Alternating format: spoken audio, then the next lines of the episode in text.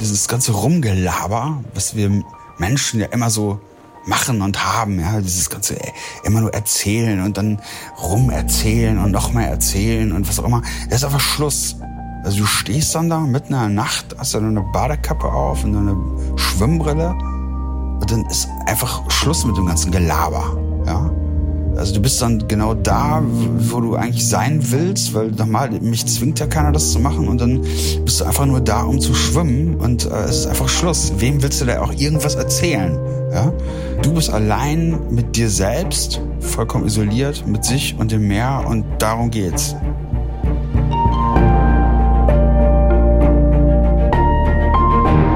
Helden der Meere, der Blue Awareness Podcast mit Christian Weigand. Hallo und herzlich willkommen zu dieser Episode von Helden der Meere. Stell dir vor, du bist nachts im Wasser und schwimmst durch die Dunkelheit. Es ist aber nicht ganz dunkel, denn immer wenn du deine Arme durchs Wasser ziehst, entsteht ein blaues Leuchten. Und das ganze Meer um dich herum erglüht.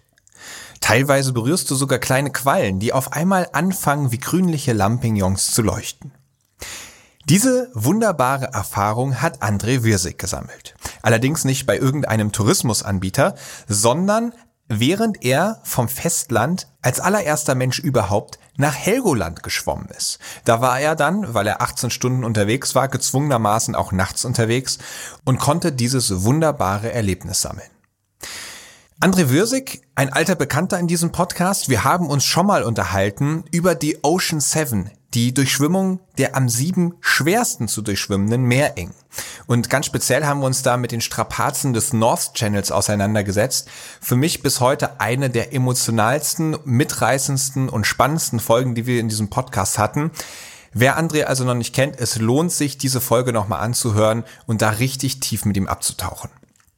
Jetzt hat André ein neues Projekt gestartet. Wie ich es eben schon angekündigt habe, ist er als allererster Mensch überhaupt nach Helgoland geschwommen. Dabei musste er über 50 Kilometer schwimmen und als allererster Mensch, der das überhaupt macht, natürlich auch einige Pioniersarbeit leisten. Erstmal ging es darum, Menschen zu finden, die überhaupt daran glauben, dass er das ernst meint und tatsächlich schaffen könnte und dann das Team zusammenzusammeln, was es mit ihm möglich macht, dieses Abenteuer wirklich anzugehen. Vor ein paar Tagen ist Andres neues Buch Helgoland, kann man dahin schwimmen, erschienen. Ich habe es mir natürlich direkt angeschaut und mit André ein Gespräch darüber geführt. Und weil ich euch jetzt nicht länger auf die Folter spannen möchte, kommt jetzt das Gespräch mit André. Denn was auf euch wartet, ist eine Stunde von diesem wahnsinnig spannenden, mitreißenden und einmaligen Projekt, in dem André von St. Peter-Ording nach Helgoland geschwommen ist. Ich wünsche euch viel Spaß. Advertorial. Wenn ich mir einen Film anschaue, dann ist das fast immer eine Naturdoku. Denn nichts fasziniert mich so sehr wie die Wunder, die unser Planet zu bieten hat. Besonders, wenn sich diese unter der Wasseroberfläche abspielen. Und allen, die solche Dokumentationen genauso lieben wie ich, möchte ich eine Empfehlung aussprechen. Und zwar haben sich Disney und National Geographic zusammengetan und stellen im April, passend zum Earth Month, Initiativen zum Schutz, zur Wiederherstellung und zur Wertschätzung von unserem Zuhause in den Mittelpunkt. Besonders den Earth Day, nämlich Montag, den 22. April 2024, solltet ihr euch notieren. An diesem Tag starten einige Highlights, darunter auch die Dokumentation Die geheimnisvolle Welt der Oktopusse, die vom Oscar-Preisträger und Meeresenthusiasten James Cameron produziert wurde. Ich durfte die dreiteilige Doku schon vorab anschauen und bin begeistert von diesen Tieren. Sie haben drei Herzen, blaues Blut und können sich durch ein Loch von der Größe ihrer Augäpfel zwängen. Sie sind intelligent, sozial und neugierig, aber zugleich auch furchterregend. Sie sind Meister der Tarnung und Verwandlung und sie besitzen erstaunliche Fähigkeiten, die die menschliche Vorstellungskraft übertreffen. Neugierig geworden?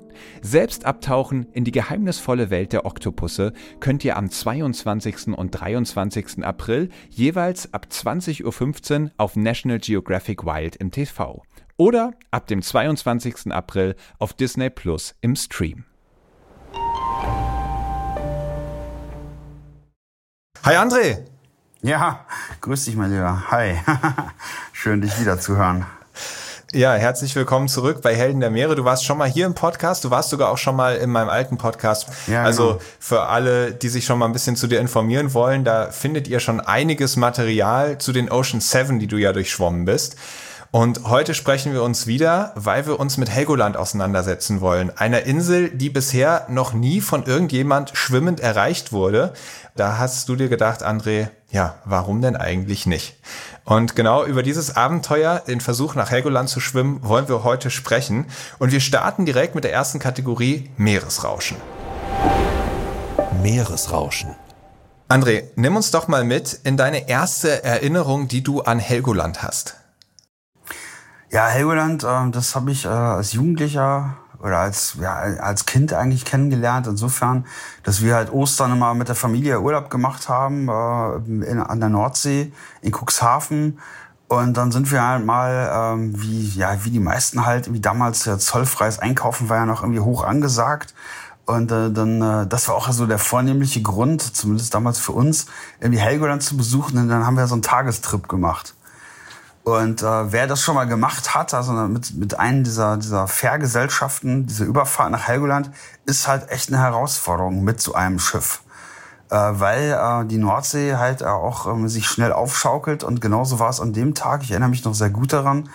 Ähm, ja, wir waren alle komplett seekrank. Ja? Also diese Überfahrt ist sowieso nicht leicht, auch mit dem Schiff.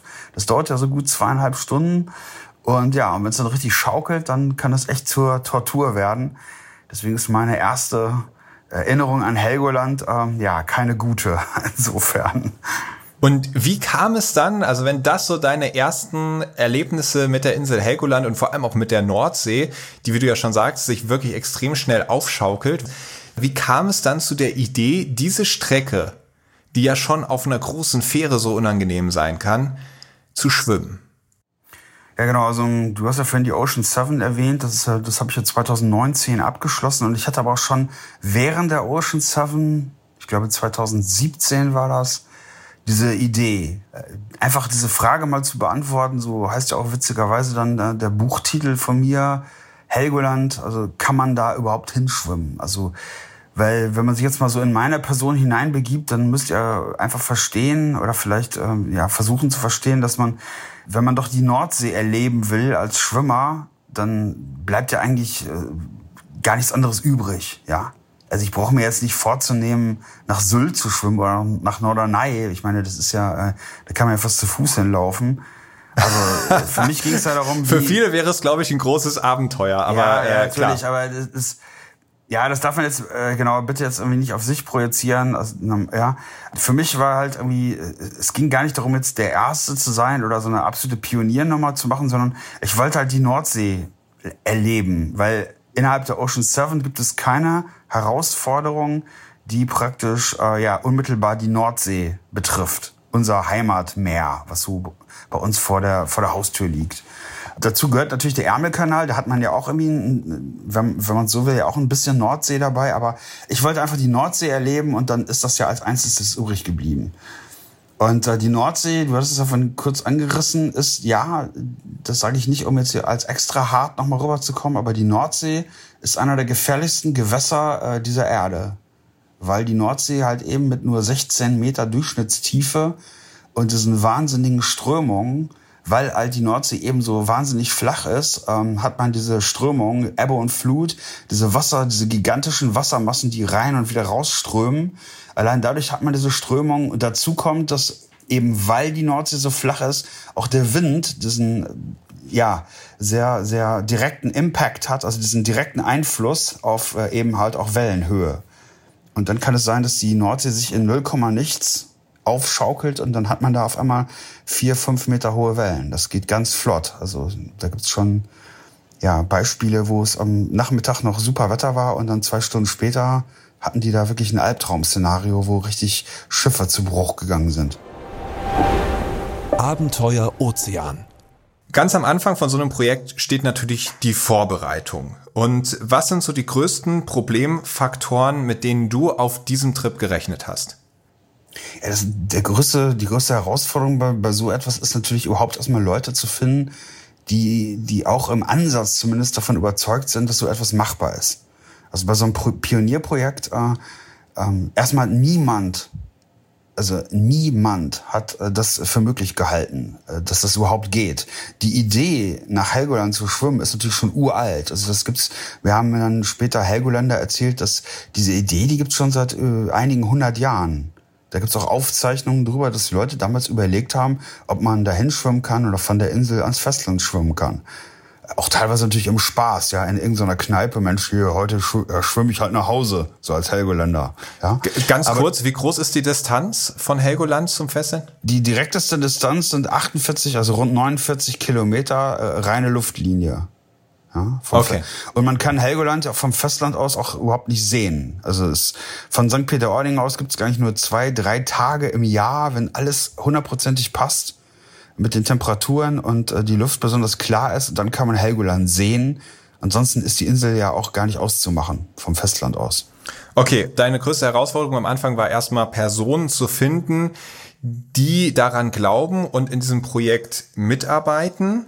Genau, und dann erstmal zu gucken, äh, von wo startet man überhaupt? Ja, was ist denn, also die direkteste Distanz, über die wir gerade gesprochen haben, muss ja nicht unbedingt äh, die beste sein. Ja, man kann ja auch Strömungen beispielsweise für sich nutzen. Deswegen haben wir uns auch ziemlich intensiv, also ich mit meinem Team auch mit, zum Beispiel mit der Alternative Cuxhaven beschäftigt, was rund 16 Kilometer mehr sind, also längere Distanz. Aber natürlich, das weiß man ja, dass die Elbe zum Beispiel bei Cuxhaven in die Nordsee mündet und natürlich entsprechende Strömungen mitbringt. Ähm, das galt das erstmal alles überhaupt herauszufinden und ähm, zu, ja, ja, wirklich zu analysieren, äh, auszuschließen und das für und wieder aufzuwiegen. Und dann ist dann natürlich äh, zum Schluss, um das gleich vorwegzunehmen, ist ja St. Peter-Ording als möglicher Startpunkt ähm, auserkoren worden dann, als bestmögliche äh, ja, Variation. Und die haben wir auch genutzt.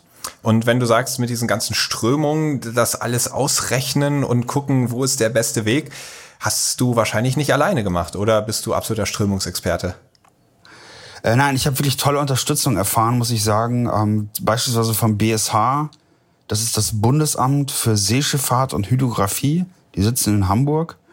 Die haben eben genau diese Daten und äh, stellen die beispielsweise der Seeschifffahrt zur Verfügung. Die sind aber auch dafür verantwortlich, wenn zum Beispiel äh, Tanker, Schiffe havarieren, Ladung ausläuft, äh, wo, äh, wo driftet dann beispielsweise ausgelaufenes Öl oder was auch immer. Oder wenn Menschen über Bord gehen, äh, wissen die um die Strömung und können dann errechnen, wohin die womöglicherweise abgetrieben werden und so weiter. Das war natürlich toll, dass die da ähm, aktiv mitgeholfen haben. Aber natürlich auch den Skipper, den ich dann gefunden habe, einen alten Helgoländer, neben anderen Helgoländern, die auch so ein paar Erfahrungen mit reingegeben haben. Das ist natürlich wichtig. Bei so einem Pionierprojekt ist es halt so, man kann nicht auf ein bestehendes Netzwerk äh, zurückgreifen, sondern man muss sich halt diese Informationen, ja, beschaffen und natürlich auch die Leute sensibilisieren dafür, was man vorhat. Das ist nicht unbedingt immer leicht. Äh, mir hat natürlich dabei geholfen, dass ich jetzt ja in dem Metier jetzt auch keine Unbekannter bin und die Leute das jetzt auch nicht als Scherz oder so abgetan haben, sondern die haben dann halt mal gegoogelt. Am Anfang waren die natürlich alle, ja, haben nur geschmunzelt und mit dem Kopf geschüttelt. Aber der eine oder andere hat das dann halt mal bei Google eingegeben, meinen Namen und wusste dann und hat sich dann gedacht, oh, alles klar, äh, der meint das schon ernst und äh, wenn das einer wirklich äh, theoretisch schaffen kann, dann dann ist das André Wirsig und das hat natürlich ein bisschen, hat natürlich geholfen. Mhm. Wenn ich mich an unsere letzten Gespräche erinnere, da waren auch große Herausforderungen auf deinen Etappen, die Temperatur, aber auch die Tierwelt in Form von zum Beispiel giftigen Quallen. Wie sieht das bei Temperatur und Tierwelt in der Nordsee aus? Sind das große Hindernisse? Ja gut, also man, die Temperatur, die lag jetzt bei meinem Versuch, das war ja im August, ist schon im Hochsommer, aber trotzdem bei 16 Grad. Also das ist ja jetzt äh, für mich völlig okay, aber für den einen oder anderen äh, nur in einer Badehose schwimmend auch schon eine echte Herausforderung. Mit der Tierwelt, ja, man, man hat natürlich Quallen dort, äh, das ist, ist äh, aber keine Quallen, die jetzt einen lebensgefährlich da irgendwie verletzen können, aber trotzdem tun die natürlich weh. Ja, und dann hat man natürlich äh, ja keine Haie in dem Sinne, aber ähm, die zum Beispiel das größte Raubtier in Deutschland ist die Kegelrobbe, die so 300 Kilogramm wiegen kann. Das sind ganz schöne Apparillos äh, und mit denen sich auseinanderzusetzen, ähm, die Verhaltensweisen irgendwie äh, sich damit zu beschäftigen, auch mal mit denen zu schwimmen, das sind alles Dinge, da habe ich mich halt drauf vorbereitet, ja. Gehört einfach dazu. Und hat auch riesen Spaß gemacht. Das sind ganz tolle, faszinierende Tiere. Und äh, ja, ist alles gut gegangen. Und du hast jetzt gerade schon gesagt, nur mit einer Badehose bekleidet, also da hast du dich an denselben Kodex gehalten wie bei den Ocean Seven, sprich nur eine Badehose, eine Badekappe, eine Schwimmbrille und das war's. Genau, richtig. Also das ist ja für mich, ähm, also auch, ich muss mich da immer wiederholen, aber für mich, der, dem es ja darum geht, ja, natürlich schwimme ich und generiere dann über so ein, über so eine Mission auch Aufmerksamkeit, aber ich bin einfach gerne im Meer und, und liebe, ich habe wirklich so eine absolute Liebe zum, zum, zum Ozean und äh, natürlich äh, gehe ich da nur in Badehose. Alles andere, ich will das ja alles ganz direkt auch erleben und spüren und das ist natürlich nur in, äh, ohne Neoprenanzug und so weiter möglich. Also das ist, äh, ja, die direkteste aller Perspektiven ist auch meine, meine liebste. Und wenn ich richtig informiert bin, du hast auch immer einen kleinen Stein mit dabei, den du bei deinen Projekten von der einen Seite zur anderen Seite mitnimmst. Ja, kann man jetzt auch irgendwie beschmunzeln oder belächeln. Ich, äh, das ist so, wenn ich kurz ausholen darf, also, mir ist immer wichtig, dass man äh, gerade jetzt zum Beispiel mit Helgoland, dass man das nicht so einfach entweiht. Ja, also ich versuche immer die, die Zustimmung der Leute einzuholen. Ich möchte einfach nicht, ich, ich wohne ja in, in Paderborn in Nordrhein-Westfalen, ich möchte jetzt nicht einfach dahin kommen und dahin schwimmen. Ja, also ich versuche, ich habe jetzt natürlich auf Helgoland jetzt keine Volksbefragung gestartet, aber ich, mir ist schon wichtig, dass die Leute, die da leben, also das ist ja deren Insel mehr oder minder, äh, ähm, dass sie einverstanden sind mit dieser Aktion. Ja, das respektiere ich natürlich. Deswegen ist man im Vorfeld natürlich auch in dem Fall auf Helgoland und spricht mit, mit Menschen, holt natürlich auch irgendwo das Einverständnis ab von dem Bürgermeister, von, von den Fischern und so weiter, von ein paar Leuten diesen Versuch zu unternehmen.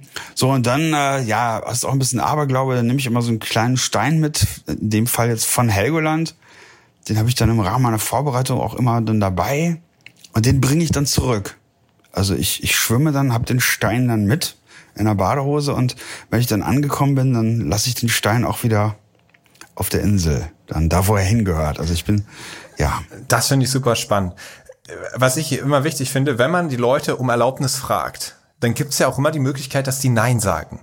Was wäre denn gewesen, wenn der Bürgermeister gesagt hätte, oh nee, so ein Spinner hier aus Paderborn, der will hierher schwimmen, total sensationsgeil, haben wir keine Lust drauf, sage ich nee.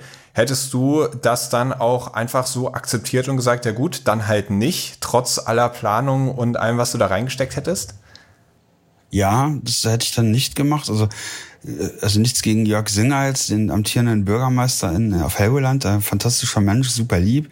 Äh, das hätte ich jetzt nicht allein an seiner Meinung festgemacht, aber ähm, ich habe mir halt die Meinung von, von einigen Leuten, auch von vielen eingeholt und ja, die Energie, die, die, die war so, dass die Leute auch sich das wünschen, auch so ein bisschen mitfiebern. Äh, viele sind natürlich auch neutral. Natürlich gibt es so einige Leute, die sagen, was soll denn dieser Scheiß? Das ist ein Blödsinn, lebensgefährlich oder was auch immer. Das ist auch völlig in Ordnung. Also ich finde, man sollte sich auch immer auch solche Sachen anhören und das nicht einfach so ab wegwischen und nur für das empfänglich sein, was man gerne hören möchte, sondern offen, ganz offen sein, aber dann natürlich ein Resümee bilden und das Resümee in dem Fall war, dass das, das schon erwünscht ist. Und das war natürlich dann toll. Aber um deine Frage zu beantworten, wenn ich gemerkt hätte, dass es Ablehnung gibt, also dass es, dann hätte ich das nicht gemacht. Dann hätte ich mir irgendwie was anderes gesucht. Das wäre völlig in Ordnung. Das muss man auch, das akzeptiere ich dann auch gerne. Stark. Und ja, und deine Herangehensweise sorgt ja auch dafür, dass du wirklich viele tolle Leute, ich würde fast sagen richtige Originale der Insel kennenlernen konntest. Ich habe dein Buch natürlich schon komplett durchgelesen und bin auch schwer begeistert. Und da lernt man dann auch, ganz viele der Menschen, die dort leben, über dein Abenteuer kennen. Und es ist eben tatsächlich nicht nur ein, ich schwimme da einfach mal hin und check, ich hab's geschafft, sondern wirklich ein, ein Kennenlernen dieser Insel, äh, wo jeder in dem Buch auch mitgenommen wird. Ich pack das natürlich in die Show Notes, also wer das von euch lesen möchte, findet ihr dann da ganz leicht und ich kann es euch nur wärmstens ans Herz legen. Und jetzt habe ich natürlich noch eine Frage. Deine erste Erinnerung an die Nordsee ist die Seekrankheit gewesen.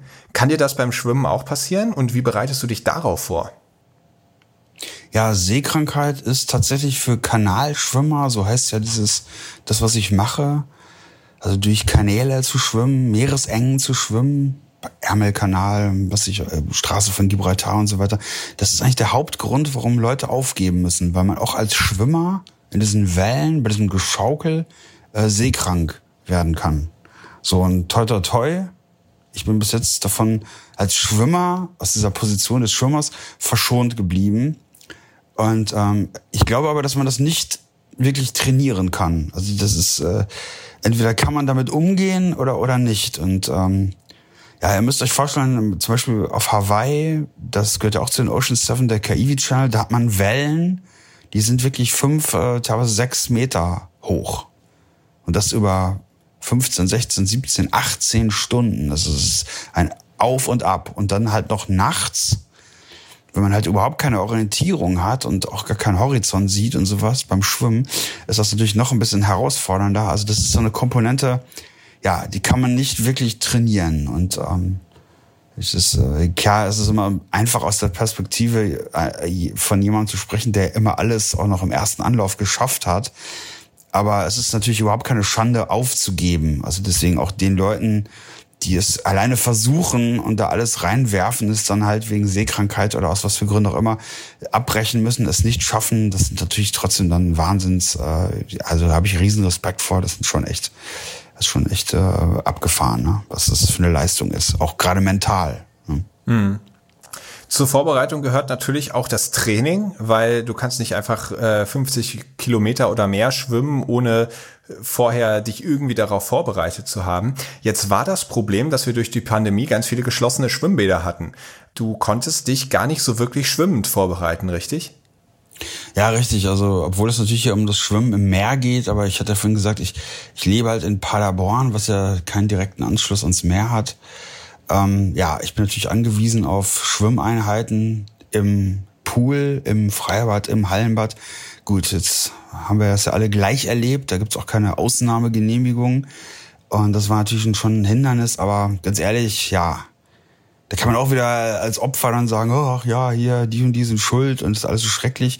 Oder man guckt einfach, und das versuche ich auch immer, solche, solche Methodiken versuche ich auch immer beispielsweise in, in den Vorträgen, wenn ich mal vor Firmen oder sowas sprechen darf, äh, versuche ich das immer rüberzubringen. Es geht einfach um die eigene Einstellung und einfach zu gucken, was man mit den Möglichkeiten, die man hat. Und wir haben ja immer viele, viele Faktoren, die wir eben nicht beeinflussen können also wir Menschen wollen ja immer gerne alles beeinflussen, alles kontrollieren. Aber wenn man ganz ehrlich ist und mal neutral, sachlich mal auf die Dinge schaut, dann sind wir, haben wir ganz, ganz viele Umstände jetzt ja gerade wieder, die wir nicht kontrollieren. Ja, da, dann gilt es einfach, das trotzdem das Beste aus diesen Umständen zu machen. Äh, immer im Hinblick auf das Ziel, was ich habe. So, dann habe ich es trotzdem geschafft musste halt neue Wege gehen und wirklich auch teilweise unkonventionelle Methoden anwenden. Aber ja, letztendlich hat es dann trotzdem funktioniert. Und dann gab es ja doch noch eine Generalprobe, äh, tatsächlich dann eine Woche bevor es losgehen sollte, in Kiel ein 14 Kilometer Schwimmwettbewerb in der Kieler Förde. Genau. Also man muss sich ja wirklich mal überlegen, 14 Kilometer Schwimmen im offenen Wasser ist ja schon echt eine Hausnummer. Also nur mal als Beispiel, wenn ich jetzt mal eine Runde Schwimmen trainieren gehe, ich bin jetzt nicht der beste Schwimmer, aber dann, dann schwimme ich so zwei Kilometer, vielleicht mal drei, dann bin ich aber auch richtig platt, lig abends auf der Couch und habe jede Menge Hunger. Da sind ja 14 Kilometer wirklich schon ein Marathon. Also bei einem Ironman, wie viele Kilometer schwimmt man da, André, du weißt das? 3,8. Äh, 3,8. Also das ist, ist ein, ist ein vierfacher Ironman-Distanz, die da geschwommen wird. Und die hast du eine Woche vorher gemacht. Da haben doch sicherlich auch einige mit dem Kopf geschüttelt und gesagt, äh, willst du dich nicht mal schonen, bevor es bei dir richtig losgeht?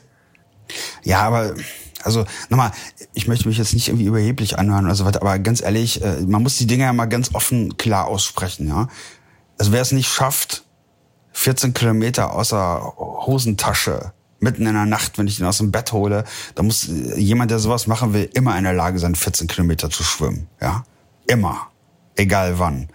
Und wenn wer das nicht drauf hat, der soll einfach auch zu Hause bleiben. Das ist ja auch völlig okay.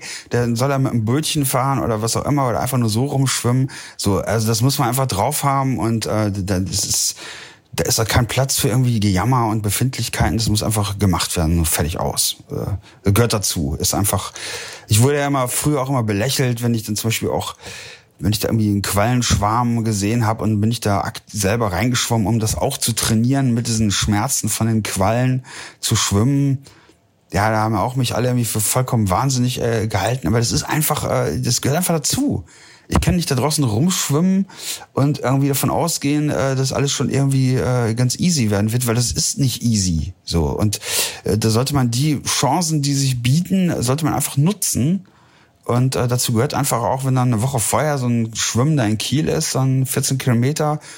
Äh, und die Be Bedingungen waren an dem Tag ja auch echt übel. Also da war ja auch echt richtig Wind und Geschaukel. Also ja, herzlich willkommen. Genau richtig. Perfekt. Her damit.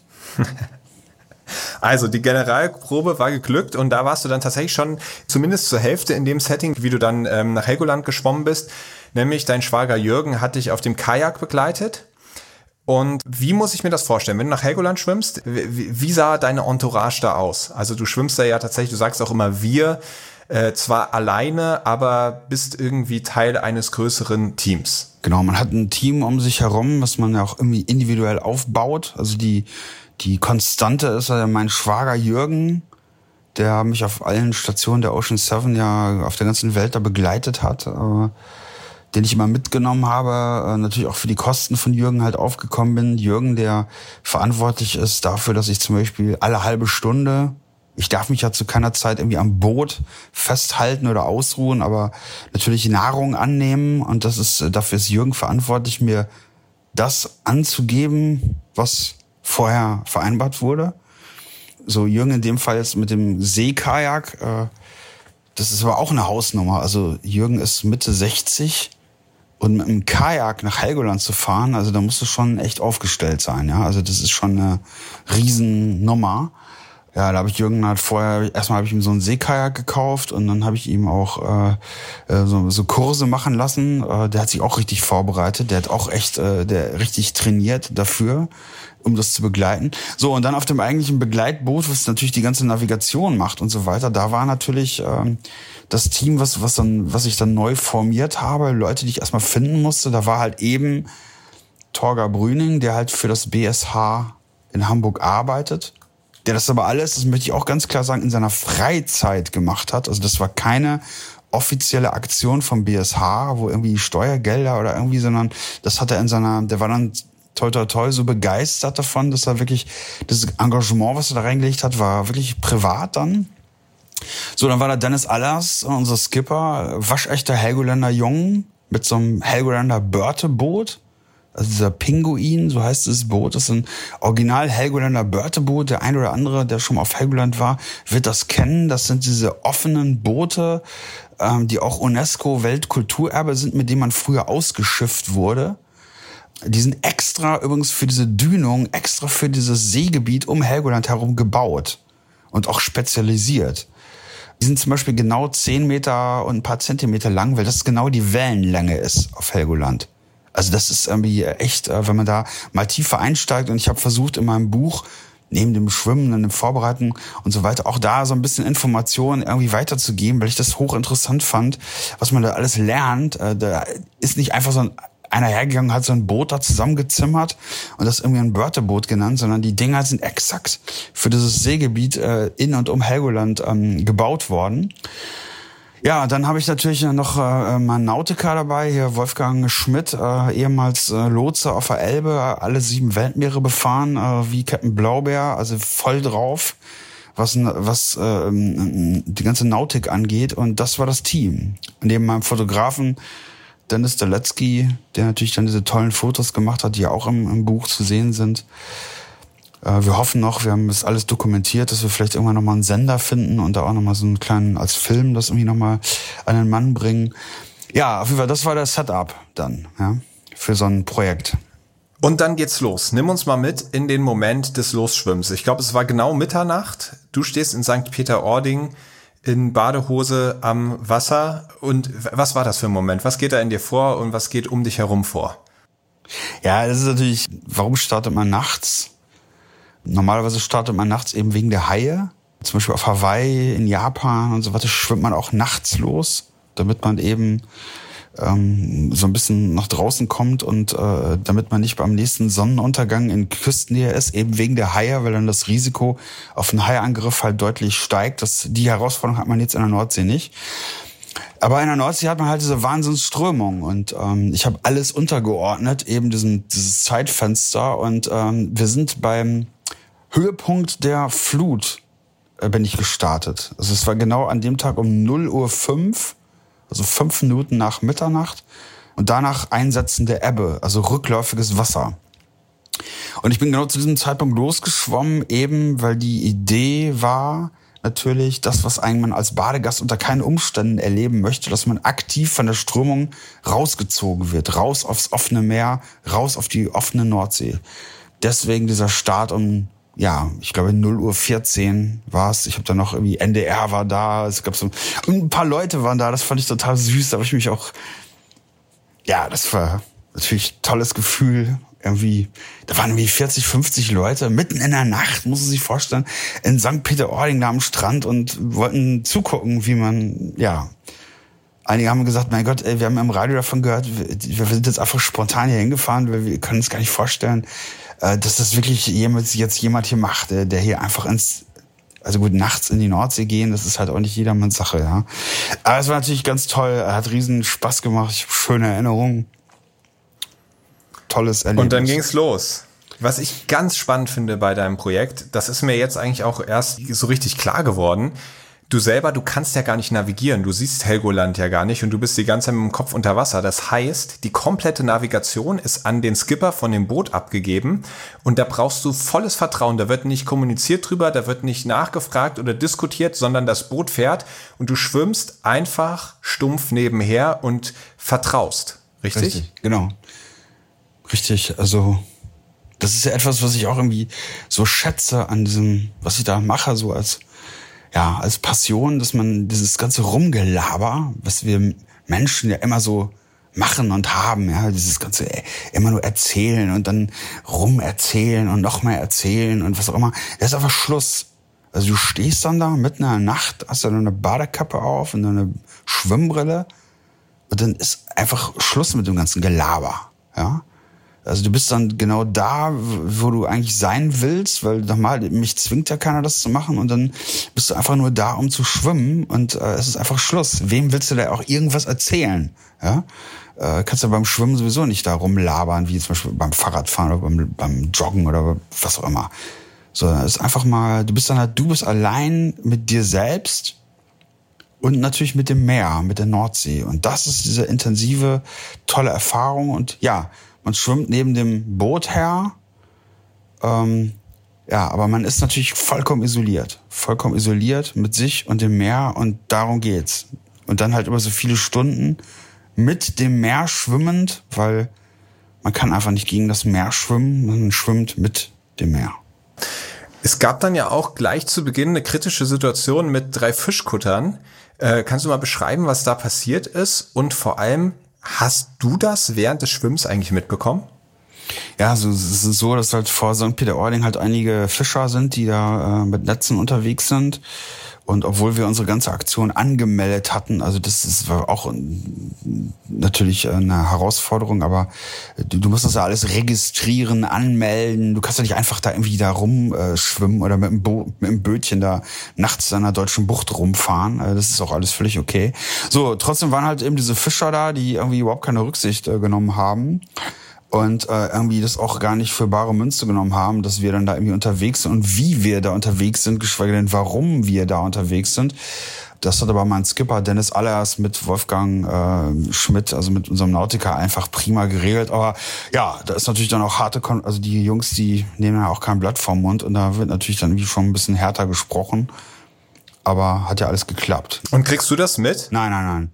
Ich bekomme nichts davon mit. Ähm, ich äh, schwimme dann halt äh, und bin versuche mit der Nordsee komplett zu verschmelzen. Ich, ich kriege davon nichts mit.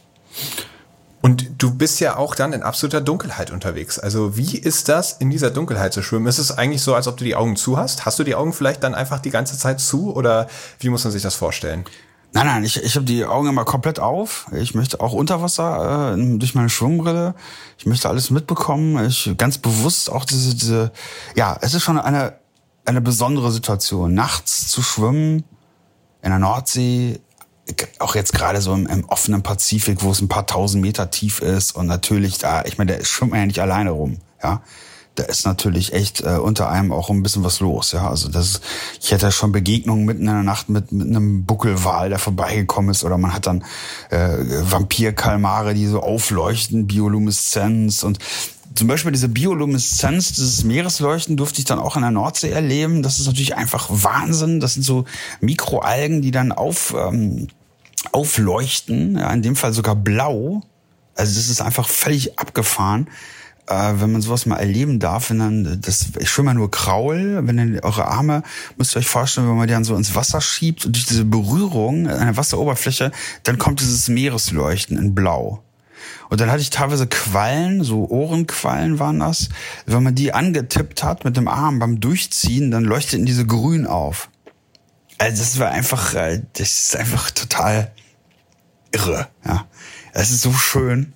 Ja, es ist einfach, äh, ja, diese Meere sind einfach, äh, das ist einfach so ein, ja, das ist einfach so, so toll, dass, dass das alles da ist und äh, ja, wir Menschen natürlich oft, und das ist auch meine Aufgabe dann, das einfach auch vergessen und die Meere nur so sehen als, ja, als, als etwas, was uns nützt. Aber das ist einfach ein riesen Lebensraum. Ja, die bedecken irgendwie drei Viertel dieses Planeten und sind schon seit Milliard, Jahr Milliarden alt und einfach so da mal für so ein paar Stunden. Gut, Helgoland hat ja auch ein bisschen länger gedauert. 18 Stunden war ich ja unterwegs. Das ist einfach fantastisch, da mal so ein Teil davon zu sein. Ne? Das ist eigentlich wunderschön. Und dann äh, hast du natürlich auch beim Atmen immer mal einen kurzen Blick Richtung Boot, wo man dann vielleicht auch das eine oder andere Signal aufschnappen kann. Und du hast auch eine Zeit lang ein etwas trügerisches Okay-Zeichen vom Captain erhalten. Ja, ja, das war dann aber tagsüber, also als die Sonne dann aufgegangen war. Ja, das sind dann halt auch so lustige Dinge, die dann passieren. Ich habe immer Dennis Allers irgendwie äh, steht er an seinem Börteboot am Steuerstand und natürlich guckt man, wenn man zur Seite guckt, dann sieht man auch das Boot, das Börteboot in dem Fall, wenn es auf gleicher Höhe fährt. Die fahren natürlich auch manchmal vorne oder mal hinten. Ich habe eigentlich mehr Jürgen im Kajak, an dem ich mich orientiere. Aber ich habe dann so, da gab es so eine Fehlinterpretation. Ich habe dann, ich habe immer gedacht, dann ist alles ähm, gib mir so ein Okay-Zeichen. Also ihr kennt das vielleicht vom, ne, wo man so Zeigefinger und Daumen so zu so einer Öffnung macht und irgendwie so ein Okay gibt. Und dann ist man ja, wie gesagt, man ist da so isoliert und dann entsprechend auch empfänglich äh, für solche Sachen. Da habe ich gesagt, wow, habe ich immer so gedacht, ne, wow, super, wenn mein Skipper hier die ganze Zeit mir okay zeigt, dann ist es ja, scheint das ja hier wie am Schnürchen zu laufen weil man ja als Schwimmer auch gar nicht merkt, ob man Progress macht, also ob man vorankommt, ja. So und ähm, ja, da dachte ich, das ist super, bis ich dann irgendwann Stunden später gesehen habe, dass der seine Zigarette, weil der raucht halt auch eine nach der anderen, dass der einfach seine Zigarette gehalten hat, ja. der hat halt in diesem Okay, das war gar nicht mir gegolten als Okay-Zeichen, sondern er hat einfach die Zigarette so gehalten. Ja, und ich habe äh, stundenlang irgendwie äh, dem Glauben aufgesessen. Äh, er, er wollte mir signalisieren, wie super ich unterwegs war. Naja, aber solche Sachen, ja, sind im Nachhinein natürlich total lustig. Ne? Und es war ja auch lange Zeit alles okay, bis ihr dann den Steingrund erreicht habt. Und dort ist die Stimmung dann gekippt. Ja, ähm, genau, der Steingrund, ähm, das ist so, eine, so ein Seegebiet äh, vor Helgoland, irgendwie so sechs, sieben Meilen vor Helgoland. Übrigens auch sehr mystisch insofern, weil da wirklich ein, ein, ein, ein äh, Seefriedhof ist. Dort werden halt ähm, ja Leute bestattet. Und ähm, die Helgoländer meiden dieses Gebiet. Die fahren niemals mit dem Boot über, dieses, über diesen Steingrund drüber. Und genau an diesem Steingrund, genau an dieser Stelle hatten wir äh, Strömungen, die so auch nicht vorausberechnet war, trotz aller Vorberechnungen, die Torger Brüning mit Hilfe des BSHs ja irgendwie errechnet hat im Vorfeld. Und äh, ja, dann schwimmst du halt auf der Stelle. Und nicht nur eine Stunde, sondern auch zwei, drei, vier, fünf Stunden. Schwimmt man, muss man sich vorstellen. Man schwimmt also volles Rohr und kommt halt nicht voran über so viele Stunden. Und das ist auch etwas, was man erstmal mental so wegstecken muss. Ja? Aber so ist es halt. Also ich meine, ich kenne das auch schon, aber trotzdem ist es natürlich dann ja, man, wie gesagt, man muss halt mental dann irgendwie, man muss ruhig bleiben, man muss positiv bleiben, man darf keine dunklen Gedanken bekommen und so weiter. Und äh, ja, das, aber trotzdem an Bord gab es natürlich da hitzige Diskussionen, weil es anders vorausberechnet war. Aber die Nordsee in dem Fall lässt sich halt auch nicht so in die Karten gucken und macht einfach, was sie will. Und das finde ich auch irgendwie gut. Ich finde es auch gut.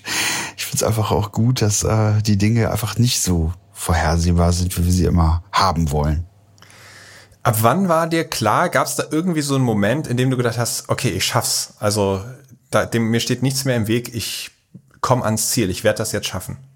Na, das hast du erst ganz zum Schluss dann. Also das hast du erst ganz zum Schluss, wenn du wirklich wenn es wirklich greifbar ist, weil ich schon erlebt habe, zum Beispiel in Japan, wo auch oder in Kalifornien, ähm, wo, wo wirklich greifbar zur Küste, also wirklich wenige, ich will mal sagen, weniger hundert Meter und du kommst nicht voran. Du kommst dann noch mal in eine Strömung und kommst nicht ran und bist dann vielleicht schon völlig erschöpft.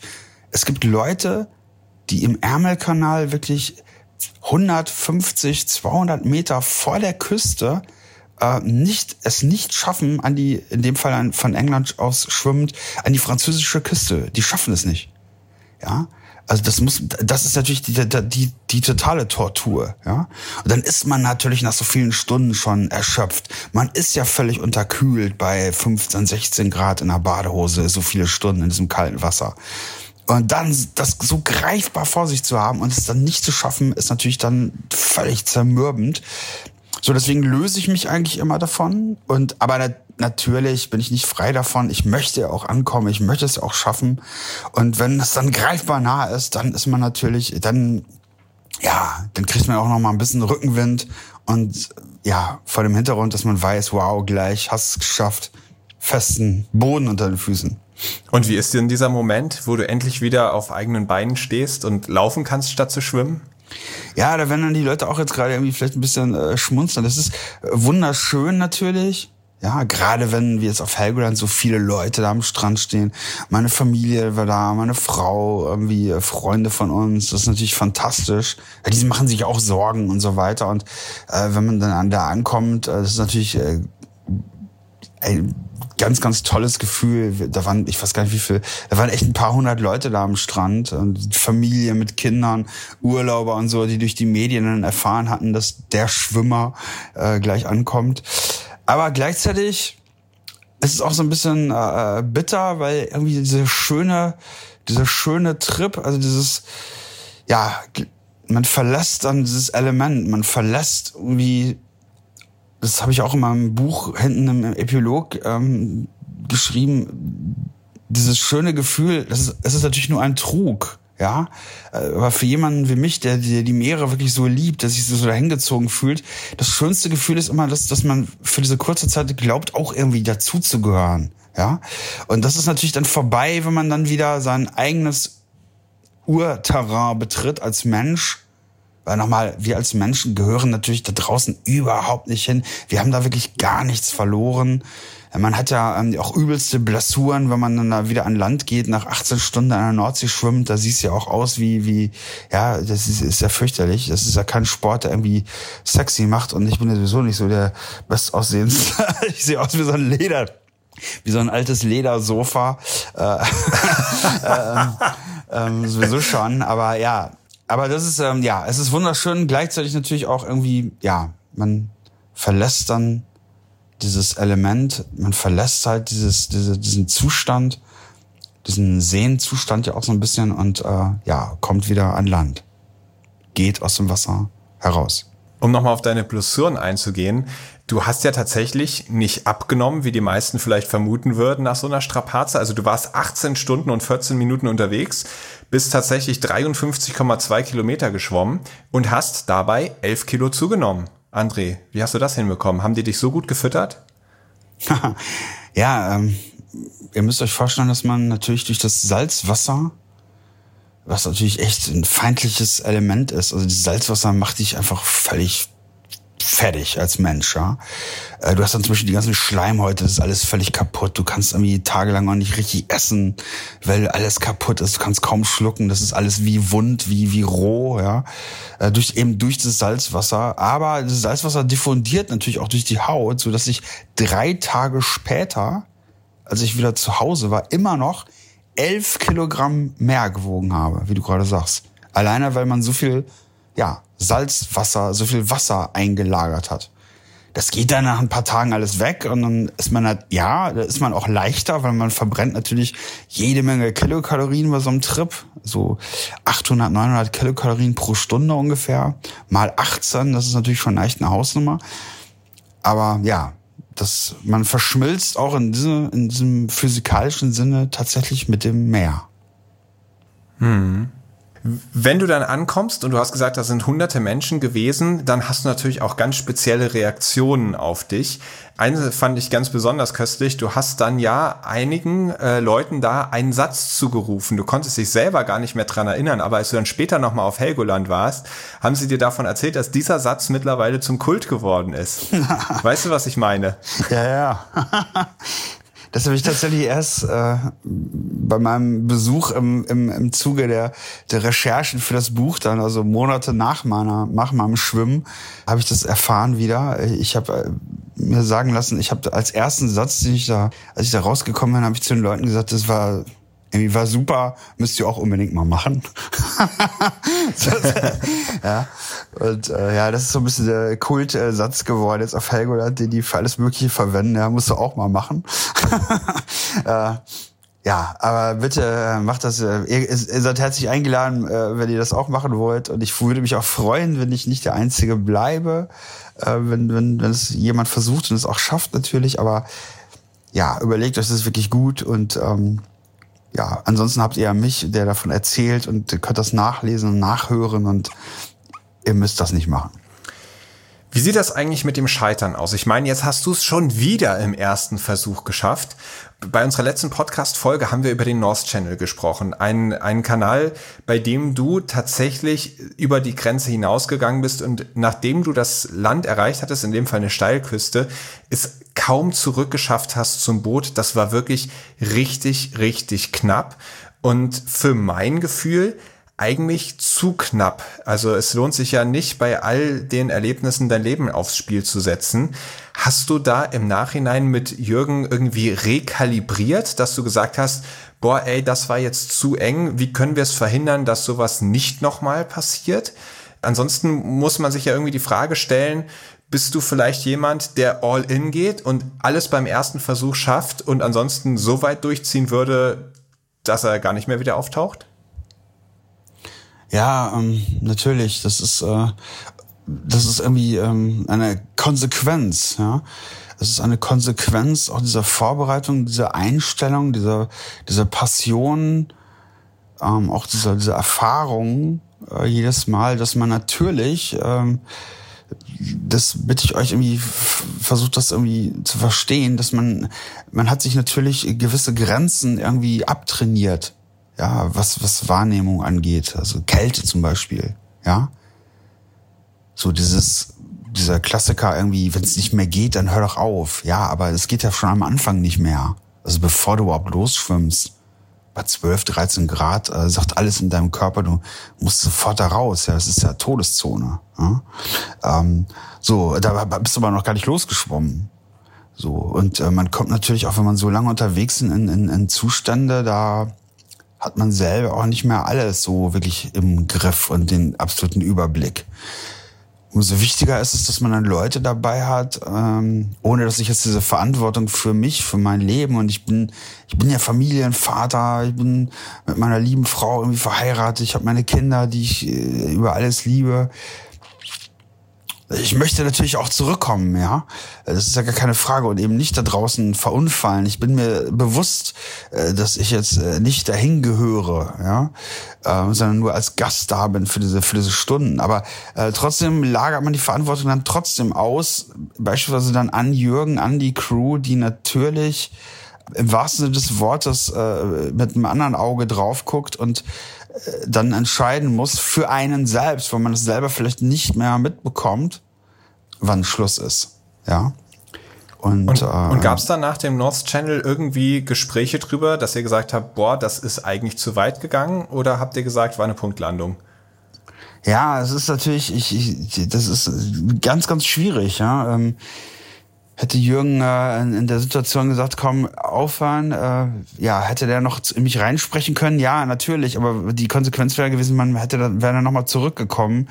Also, so ist es natürlich irgendwie, äh, es ist müßig darüber zu, so jetzt Nachhinein darüber zu reden, weil wir haben es ja geschafft. Äh, es war halt, es war halt sehr knapp. Ähm, diese, in dieser Situation waren wir jetzt in der Nordsee nicht.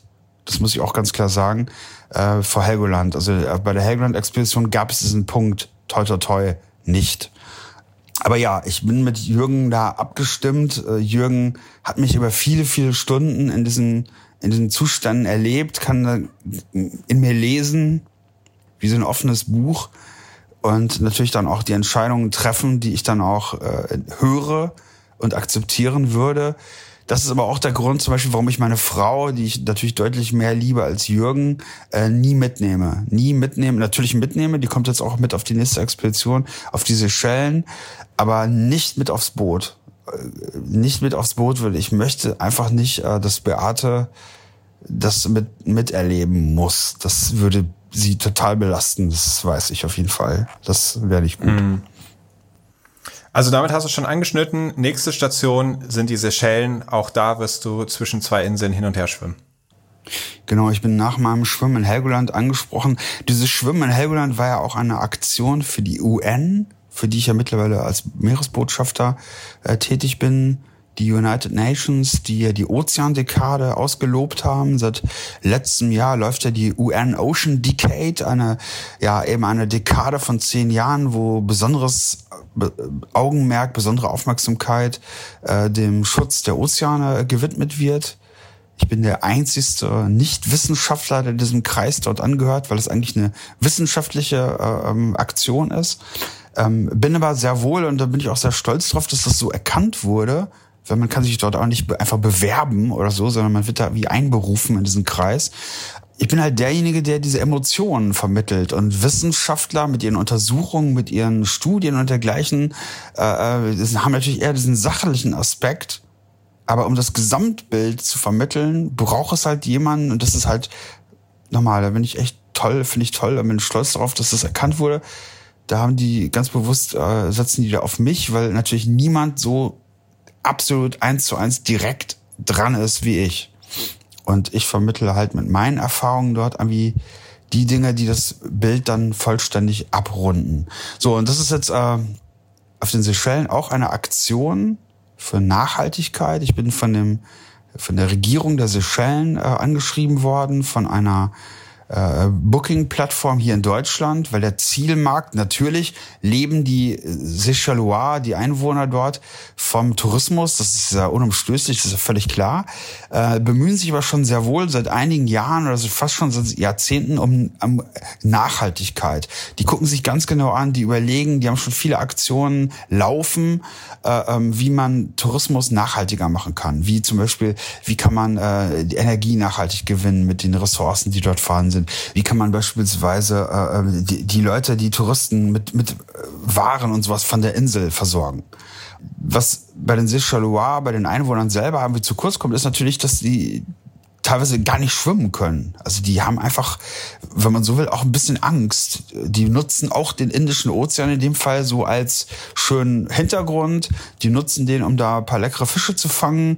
Die nutzen da den äh, Indischen Ozean, um ein paar Bötchentouren zu machen. Aber so richtig volles Rohr drin ist da keiner. Und deswegen komme ich jetzt und schwimme. Das ist der Plan von Mahé, das ist die Hauptinsel, nach Ladik das ist eine von diesen typischen Inseln, so Bacardi-Werbung mäßig, so wie man sich das vorstellt. 51 Kilometer Direct Distance, Offshore, Indian Ocean. Ja, ist schon äh, natürlich äh, spezielle Kiste und natürlich eine riesen Herausforderung. Hat noch nie einer geschafft, natürlich, auch nicht mit dem Kajak. Äh, vor ein paar Monaten hat das jemand mit dem Kajak versucht. Den haben die dann mit dem Hubschrauber irgendwann rausgezogen. Ja, und ich will das halt schwimmen. Und äh, ja, ich freue mich auch drauf. bin ganz gut vorbereitet im Rahmen meiner Möglichkeiten, obwohl ich ja echt auch straff auf die 50 zugehe. Also ich muss jetzt auch nicht irgendwie, also für mich irgendwie ehrlich gesagt, ich, ich muss jetzt nicht immer diese Riesendistanzen schwimmen, aber den Leuten, ich war im Vorfeld dieser Aktion dort, den Leuten bedeutet das total viel. Also das hat mich äh, ja sehr berührt. Ebbe oder Flut? Nordsee oder Pazifik? Ja, da muss ich ganz klar sagen, Pazifik ist natürlich so mein absoluter Lieblingsozean. Nix gegen die Nordsee, das war auch toll, aber Pazifik. Alles läuft glatt oder das Ziel hart erkämpfen? Weil so ein bisschen hatte ich fast das Gefühl, nach Helgoland zu schwimmen, das ist dir ja fast ein bisschen leicht gefallen. Nee, nee, also ich hab's gerne, wenn es mal glatt läuft. Also ja, das ist auch manchmal keine Schande. Ich habe ja wirklich solche übelsten äh, Bedingungen gehabt bei einigen wie im in der Cook Strait in Neuseeland, äh, im North Channel, äh, in, in Japan. Also ich habe es auch echt gerne mal, wenn es auch mal easy easier läuft. Das ist echt auch mal willkommen. Alleine schwimmen oder in einer Gruppe? Also deine Meerengen, die du schwimmst du natürlich alleine, ist ja auch klar, man braucht ja über lange Zeit seinen ganz eigenen Rhythmus. Ist es für dich auch am schönsten, alleine mit dem Meer zu sein oder teilst du das gern mit anderen? Na, ich, ich bin echt gerne mit, mit Menschen zusammen. Ich, ich äh, teile gerne die Erfahrungen und äh, meine, meine Erlebnisse mit euch über Bücher, über meine Vorträge, was auch immer. Aber bei allem Respekt und bei aller Liebe äh, euch gegenüber, da draußen bin ich einfach am liebsten alleine mit dem Meer. Also da will ich keinen anderen sehen. um ehrlich zu sein. Du hast es eben schon ein bisschen angerissen, aber jetzt noch mal ganz konkret. Du hast in einem früheren Interview auch schon mal zu mir gesagt, man sollte sein Glück nicht überstrapazieren. Ist deswegen jetzt bald Schluss mit deinen Rekorden? Oder freust du dich auch perspektivisch auf immer weitere Abenteuer und Herausforderungen im Ozean? Ja, ähm, das ist echt eine schöne Frage. Ich freue mich auf Herausforderungen. Ich freue mich darauf, irgendwie den Leuten diese Perspektive zu vermitteln, zu zeigen. Ich brauche nicht für mich, ich muss mir selber gar nichts mehr beweisen. Also, das ist schon lange vorbei.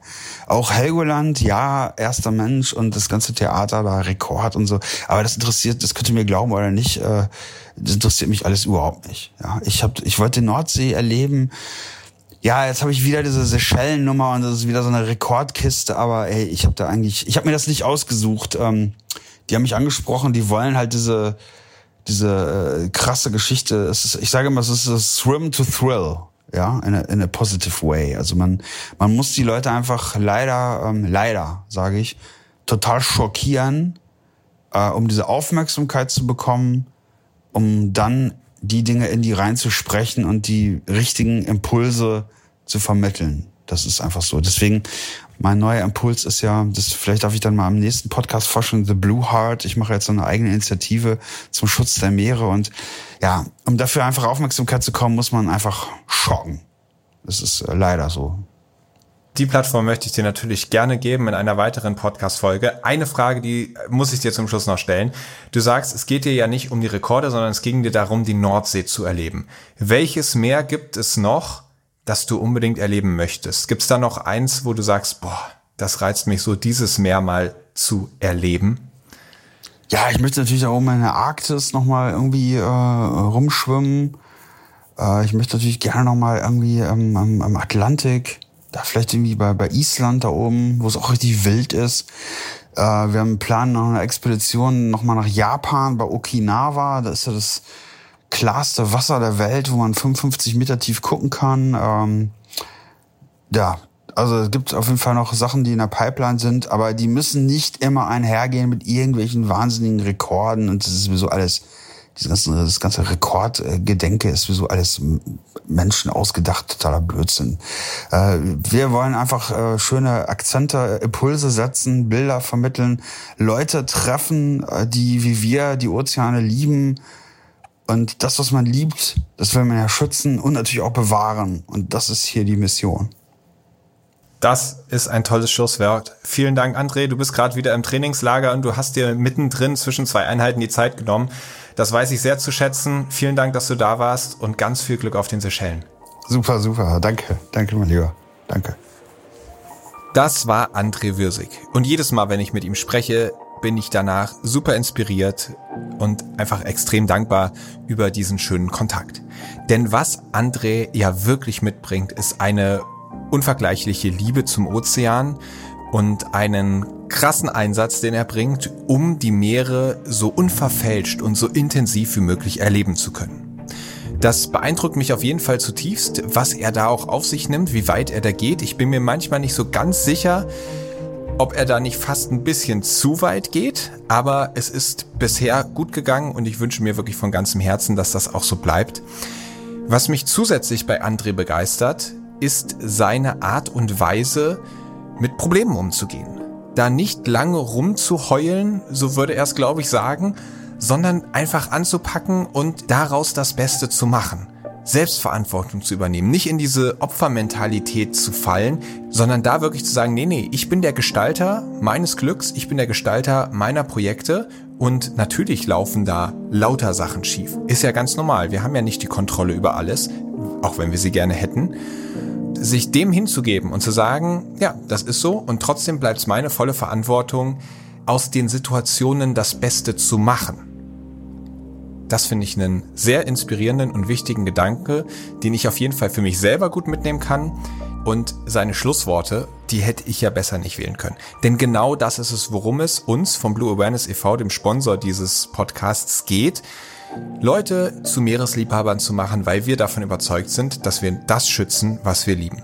So, und wenn ihr das eine gute Sache findet, dann könnt ihr uns jetzt einen riesengroßen Gefallen tun, falls ihr es noch nicht getan habt, und lasst diesem Podcast mal eine 5-Sterne-Bewertung da.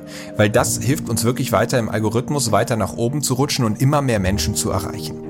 Und wenn ihr bei Blue Awareness ansonsten mitmachen wollt, dann könnt ihr das gerne tun. Ihr könnt uns durch Spenden unterstützen, aber ihr könnt auch aktive Mitglieder werden, die wirklich tatsächlich eigene Projekte auf die Beine stellen. Da würde ich mich riesig drüber freuen. Und natürlich freue ich mich auch darüber, wenn ihr in 14 Tagen wieder mit dabei seid. Bei der nächsten Folge von Helden der Meere. Aufnahme, Produktion und Schnitt Christian Weigand. Musik Paul Timmich und Dorian Behner. Design Malte Buck. Sprecher, Intro und Kategorien Moritz Schelius.